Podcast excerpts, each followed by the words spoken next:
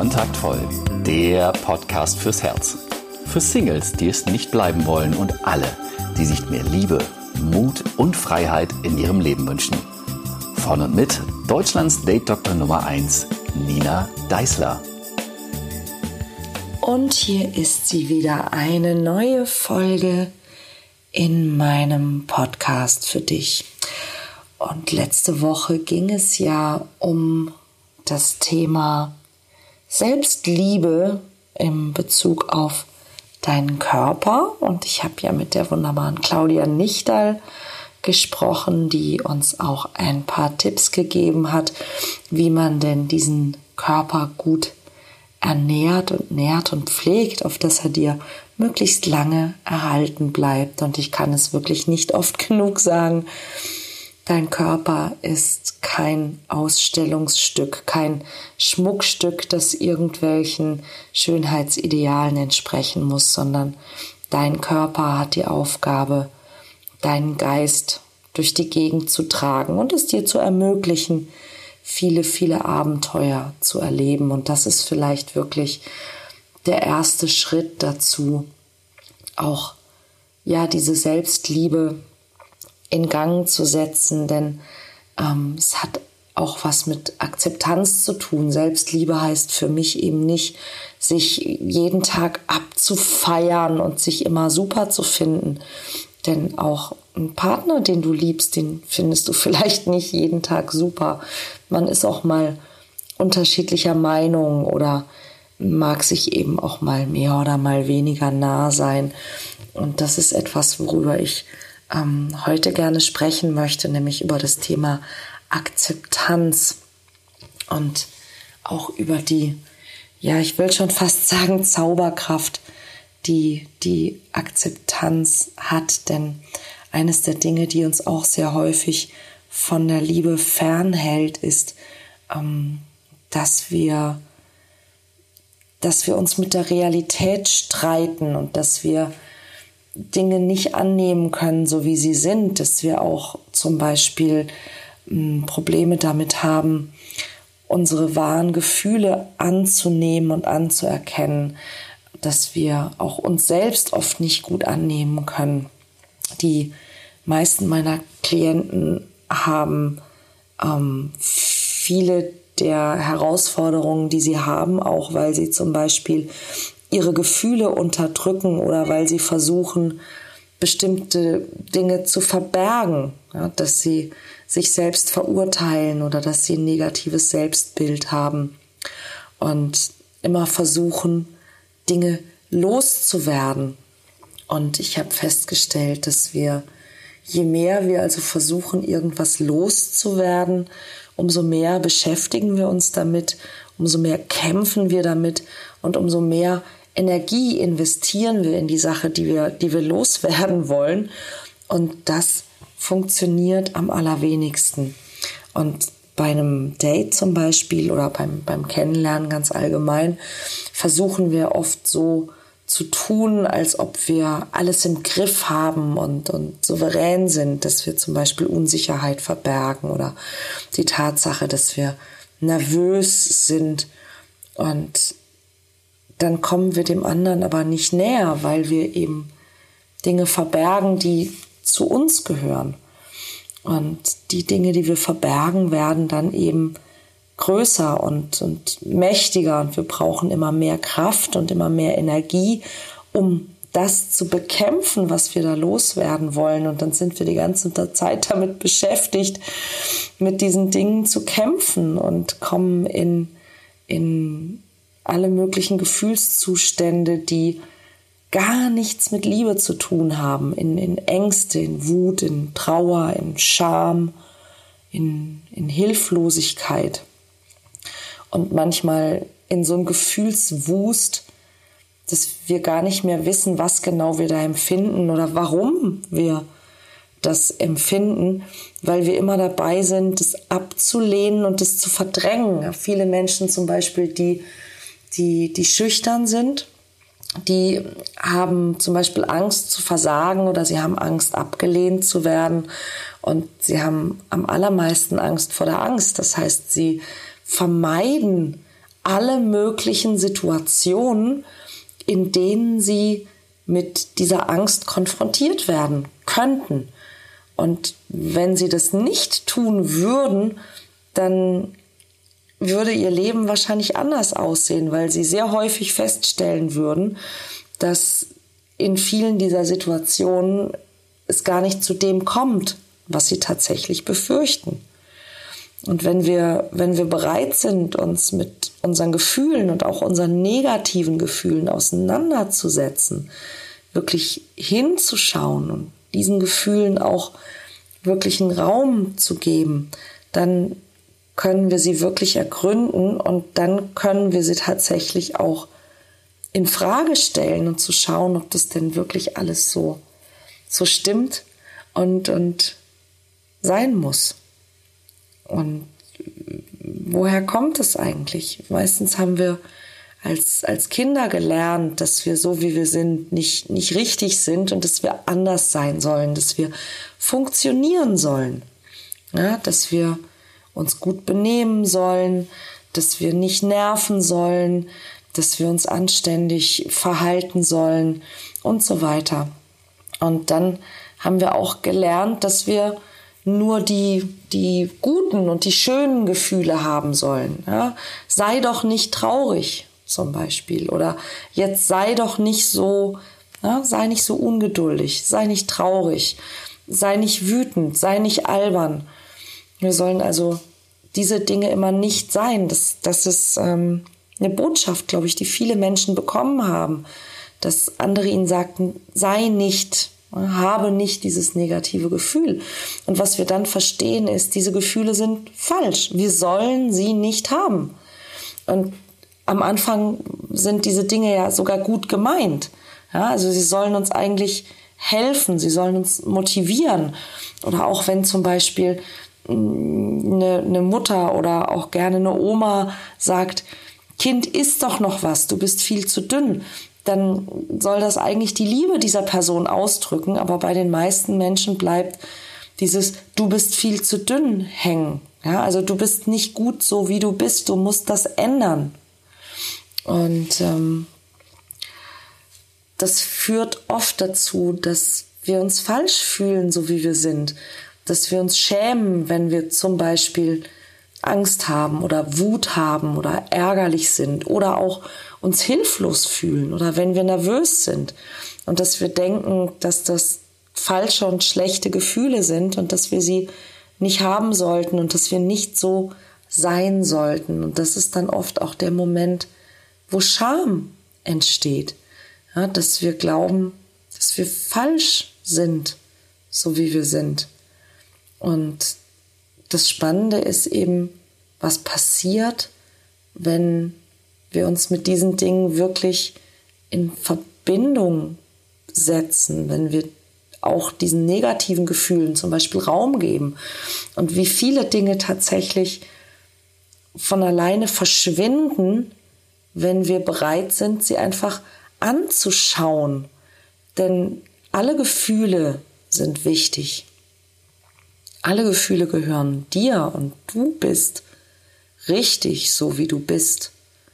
Auch wenn du mal gerade nicht strahlend und souverän und, und alles im Griff habend und, und freundlich und freudig bist. Du bist auch richtig, wenn du, wenn du dich zum Beispiel hilflos fühlst oder wenn du ärgerlich bist oder wenn du ängstlich bist. Denn du bist nicht deine Gefühle.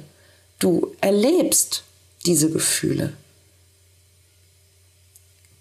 Du bist nicht die Gefühle, die du hast. Du hast die Gefühle, du spürst die Gefühle und du selbst bist viel mehr als das. Du bist mehr als nur deine Gefühle. Und in dem Moment, wo du deine Gefühle annehmen kannst und nicht gegen sie kämpfst und dir sagst, dass du schlecht oder falsch bist, wenn du diese Gefühle hast und erlebst, dann wirst du feststellen, dass du mit deinen Gefühlen ganz, ganz anders umgehen kannst. Ja? Dir selber zu sagen, wie, wie fühle ich mich gerade? Welches Gefühl erlebe ich da gerade? Und einfach dieses Gefühl anzuschauen und nicht auch jemand anderen zum Beispiel verantwortlich zu machen für deine Gefühle.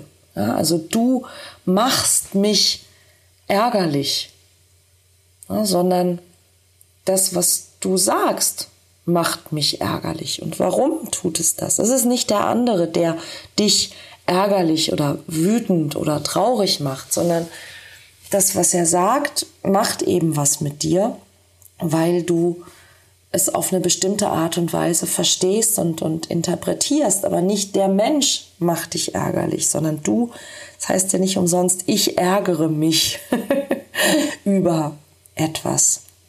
Und ähm, ich habe diese Woche eine, eine Nachricht gelesen von einer Programmteilnehmerin. Da ging es um diesen Prozess von nicht ein Ereignis macht eine Folge, sondern ein Ereignis plus eine Reaktion macht letztlich eine Folge. Also E plus R gleich F in der, in der Kürze gesagt. Also wenn es passieren viele Dinge und auf viele Dinge haben wir keinen Einfluss.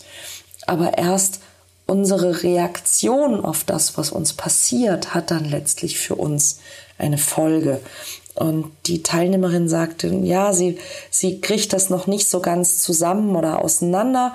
Denn wenn eben jemand sie zum Beispiel, wenn jemand etwas Verletzendes sagt und sie weiß dann gar nicht, wie sie anders reagieren soll. Und der Punkt ist einfach der, dass, dass wenn jemand etwas Verletzendes sagt, ist ja bereits Ereignis und Reaktion. Sprich, jemand sagt etwas und das, was er sagt, hat bei mir die Reaktion, dass ich mich verletzt fühle, dass ich ärgerlich oder wütend oder traurig oder enttäuscht bin.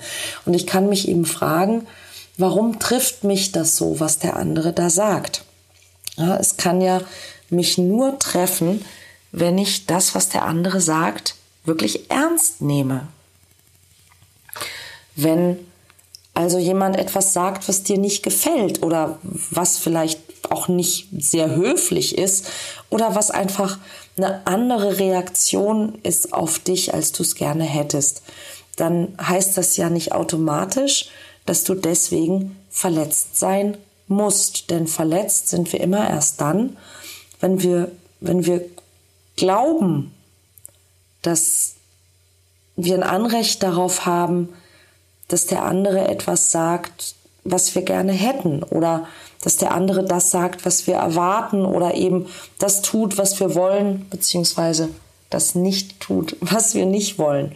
Wenn also jemand etwas über dich sagt und du bist verletzt, dann nur, weil du ihm entweder irgendwie zustimmst, weil du das also glaubst, ähm, oder weil du dir von dieser Person was anderes gewünscht hast. Mit anderen Worten, du selbst entscheidest in dir anhand dessen, wie du das bewertest, was der andere dir sagt, ob du dich verletzt fühlst oder nicht. Und als Beispiel habe ich genommen, die meisten Menschen sind relativ sicher in ihrem Job. Und wenn jemand das Gefühl hat, dass er in seinem Job wirklich weiß, was er tut, und da kommt jetzt irgendjemand von außen und und kritisiert ihn, vielleicht sogar noch auf eine ganz ähm, unhöfliche Art und Weise, dann wäre man vielleicht auch nicht sofort automatisch verletzt, sondern man würde wissen, okay, ich habe Ahnung von dem, was ich da mache, der andere hat keine Ahnung, also hat der andere entweder einen schlechten Tag oder er ist ein Vollidiot. Ja, und man würde sich vielleicht so einen Moment irgendwie kurz ärgern oder man würde die Stirn runzeln oder man würde vielleicht einfach nur lachen. Ja, ähm, aber in dem Moment, wo es um uns selber geht, äh, vielleicht um unsere Persönlichkeit oder um unseren Körper, dann scheinen wir oft anderen Menschen ganz viel Kompetenz zuzutrauen und nehmen die wahnsinnig, wahnsinnig ernst. Ja, und das müssen wir eigentlich gar nicht. Wie bin ich darauf gekommen? Ach so, weil wir selber uns unsere Reaktion aussuchen können. Genau. Und in dem Moment, wo wir bereit sind, uns mit unseren Emotionen auseinanderzusetzen, kann sich das deutlich verändern. Unsere Erwartungen an uns selber spielen da, glaube ich, auch eine Rolle. Also was, was erwartest du von dir? Auch zum Beispiel zum Thema Selbstliebe. Es hat mal jemand zu mir gesagt, naja, sich selbst lieben ist ja auch schwer, weil man kennt sich ja so gut. Eigentlich ist es doch genau das, was Selbstliebe einfach machen sollte. Es sei denn natürlich, du machst Liebe davon abhängig, dass du perfekt sein musst. Und interessanterweise ist es doch das, das ist doch meistens genau das, worunter wir als Kinder gelitten haben.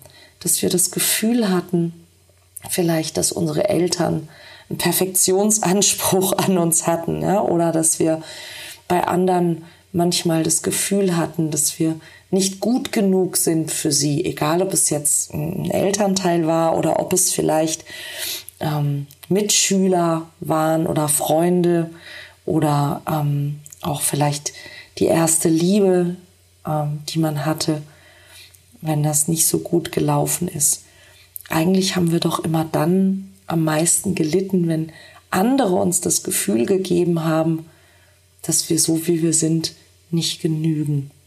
Und da ist es doch ziemlich doof, wenn wir uns genau dieses Gefühl selber geben. Das müssten wir eigentlich nicht tun.